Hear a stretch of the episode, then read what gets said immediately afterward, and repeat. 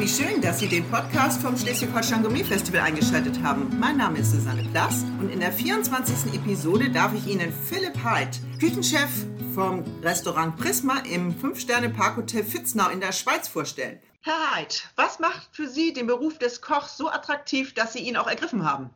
Ja, für mich war es einfach die Möglichkeit, extrem kreativ zu sein und sich da kreativ zu entfalten. Also es kommt jetzt natürlich erst als Chef, aber es ist ein Beruf, der extrem vielfältig ist. Es gibt immer wieder Neues zu entdecken. Man kann sich ausprobieren. Es gibt auch noch Gastronomie außerhalb von Gourmet-Tempeln. Ob ich dann irgendwann in die Industrie gehe oder im höheren Alter als Verkäufer für Lebensmittel. Es sind einfach viele Möglichkeiten, die der Beruf bietet. Außer Kochen und mir gefällt halt gerade im Moment das Kochen sehr gut und deswegen hat es wieder hingezogen.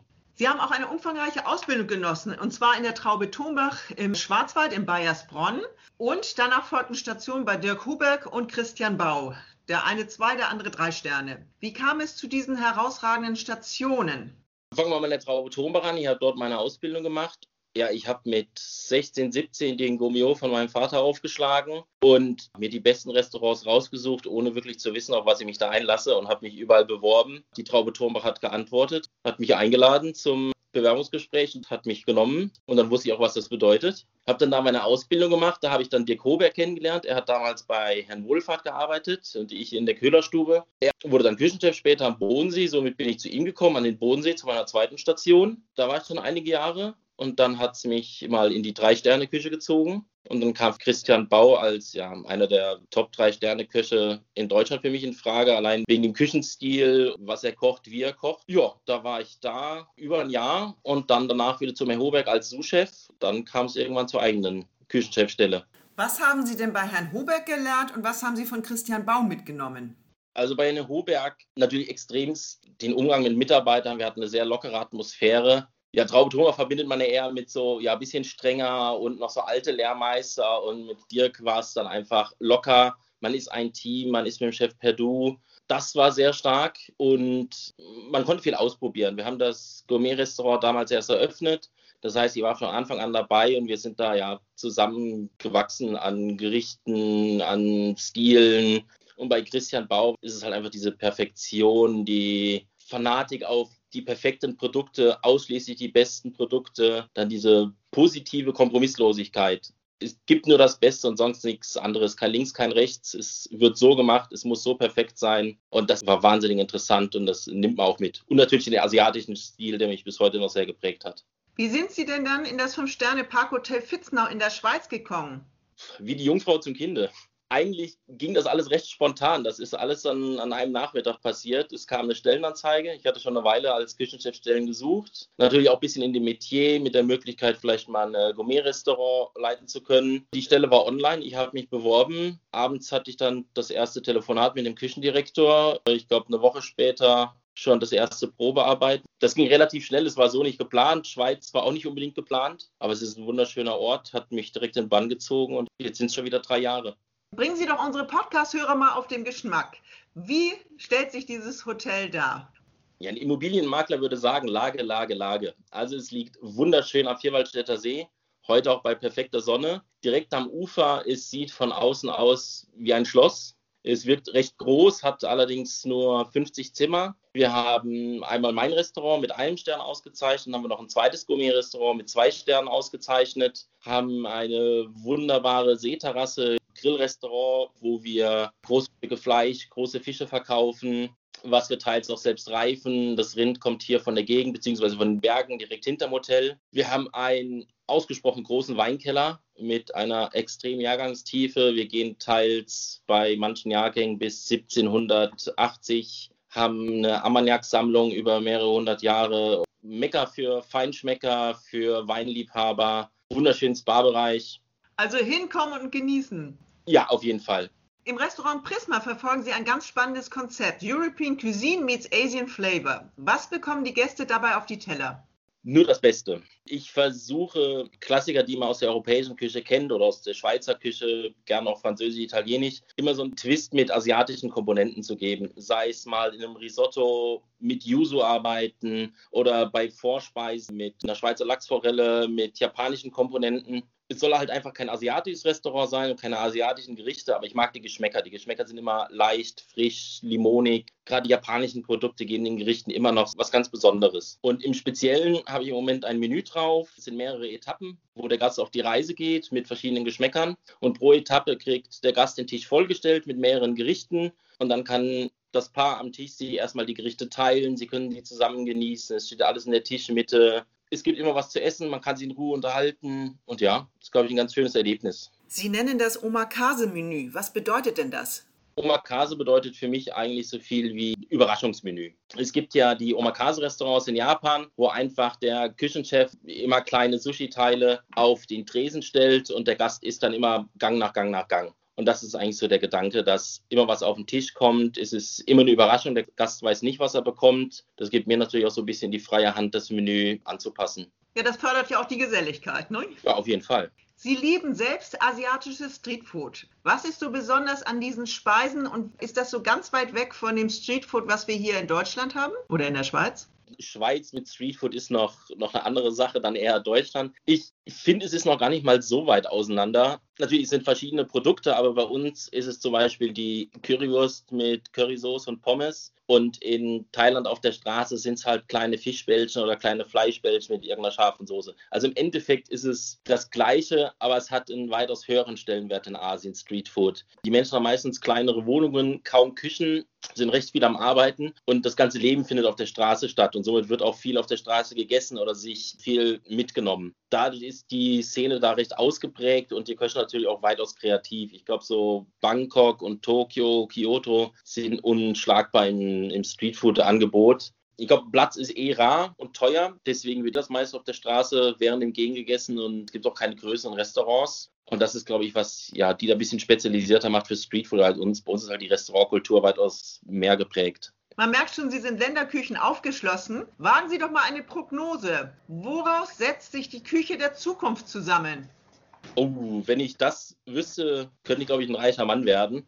Ja, ich glaube, es geht halt einfach weiter, dass die Kulturen mehr miteinander verschmelzen. Ich meine, das ist ja schon seit hunderten Jahren so, dass Gewürze durch die Welt gewandert sind, wo man heute gar nicht mehr drüber nachdenkt, okay, war das mal heimisch bei uns oder kommt es aus Übersee? Ich glaube, es wächst mehr zusammen, die Kulturen und die Geschmäcker. Man sieht ja heute auch schon, dass immer mehr trendige asiatische Restaurants aufmachen oder das italienische Küche ist, glaube ich, derweil auf der ganzen Welt vertreten und fast schon selbstverständlich. Mit Sicherheit ein Thema ist vegetarisch, dass das mehr kommt als Trend und vielleicht auch als Länderküche. Aber in welche Richtung es geht, wir dürfen gespannt sein.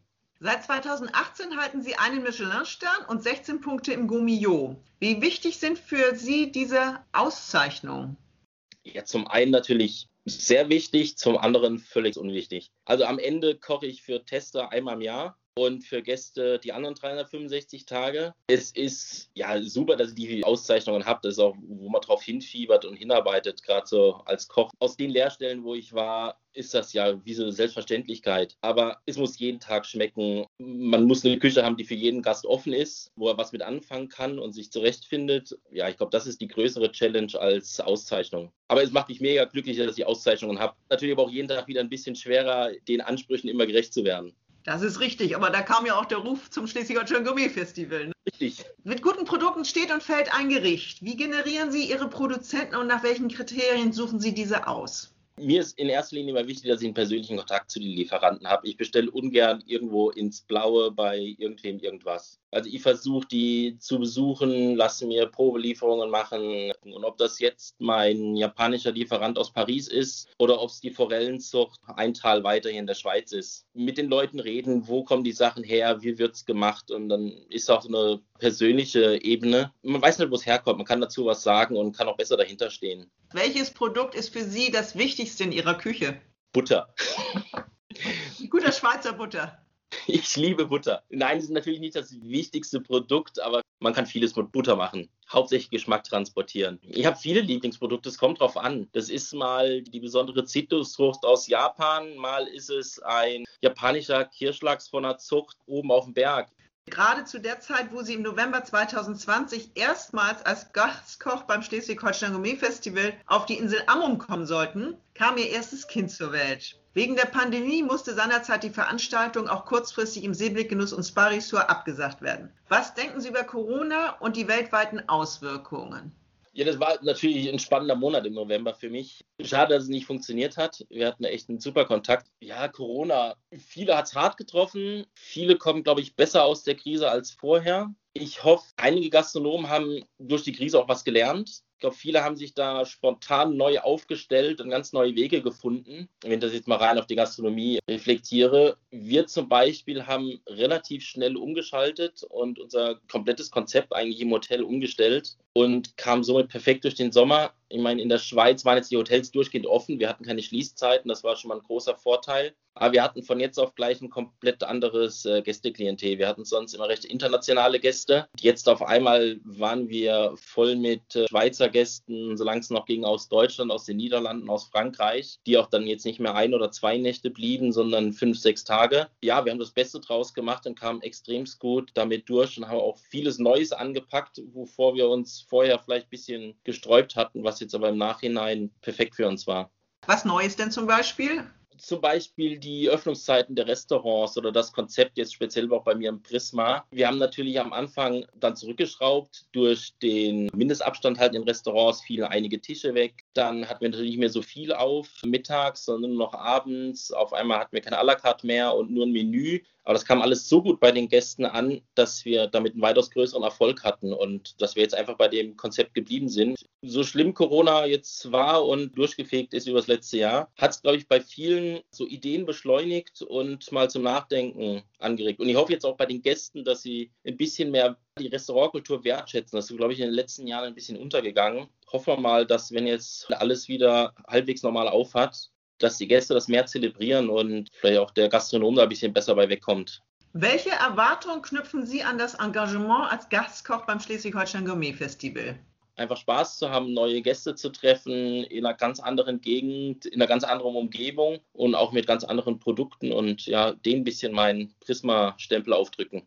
Sie leben in der Schweiz und sind in Deutschland noch nicht so bekannt. Wie gehen Sie an die Menüplanung für Ihren Einstand beim Schleswig-Holstein Gourmet Festival, der ja vielleicht schon in der nächsten Saison ist, aber auf sicher in der 36. Saison? Dann sind Sie auf Amrum bei dem Seeblickgenuss und Sparisor. Ja, jetzt bei der Planung habe ich auch schon geschaut, dass ich viele Produkte von Amrum oder aus der Umgebung oder gerade aus der Nordsee habe und einfach die mit meinem Prisma-Style verfeinere das ist ja das Gute, dass ich so meine Produkte habe, die ich liebe und wo ich weiß, damit kann man beim Gast viel bewirken. Aber das geht halt nicht nur auf das eine Produkt, was es hier in der Schweiz gibt, sondern das funktioniert auch mit der Auster von Sylt oder mit der Scholle aus der Nordsee oder mit dem Rind von Amrum. Sie wissen ja, dass der Gunnar Hesse, der Patron im Seeblickgenuss und Sparisur, der geht ja selber ins Watt und holt sich die wilden Austern. Genau, die hatten wir auch schon eingeplant. Sie sind Küchenmeister und junger Vater. Wie halten Sie sich fit? Wie finden Sie die Work-Life-Balance? Nicht mit Sport. Das würden jetzt wahrscheinlich viele erwarten. Aber für mich ist Ruhe was ganz Wichtiges. Die am liebsten natürlich mit der Familie. Und sei es, wenn wir einfach auf den Berg fahren und da die Ruhe, den Ausblick und die frische Luft genießen, das gibt mir immer Kraft für den nächsten Tag und regt mich zum kreativen Denken an. Einfach abschalten und die Natur genießen. Was mögen Sie gerne für ein Gericht? Am liebsten Schwäbisch, dann ist es fast egal, was es für ein Gericht ist. Seien es die Maultaschen oder Kässpätzle, das ist so einfach Seelenfutter. Und bei wem würden Sie gerne mal essen gehen? Es gibt so viele Restaurants auf der Welt, das ist das Problem. Ja, gibt es etwas, wo Sie noch nie waren, wo Sie sagen, der ist so toll, der Koch, da muss ich mal hin? Ich würde mich auf kein Restaurant festlegen, aber in Tokio gibt es zu viele Restaurants, in die man ganz kompliziert reinkommt oder ganz kompliziert einen Tisch reservieren kann und einmal wirklich dieses Erlebnis von einem perfekten Sushi oder von einem perfekten Tempura, das wäre mit Sicherheit mal ein großer Traum. Dann hoffe ich, dass der bald in Erfüllung geht. Ich bedanke mich sehr für das Gespräch und dass Sie Ihre Pause geopfert haben.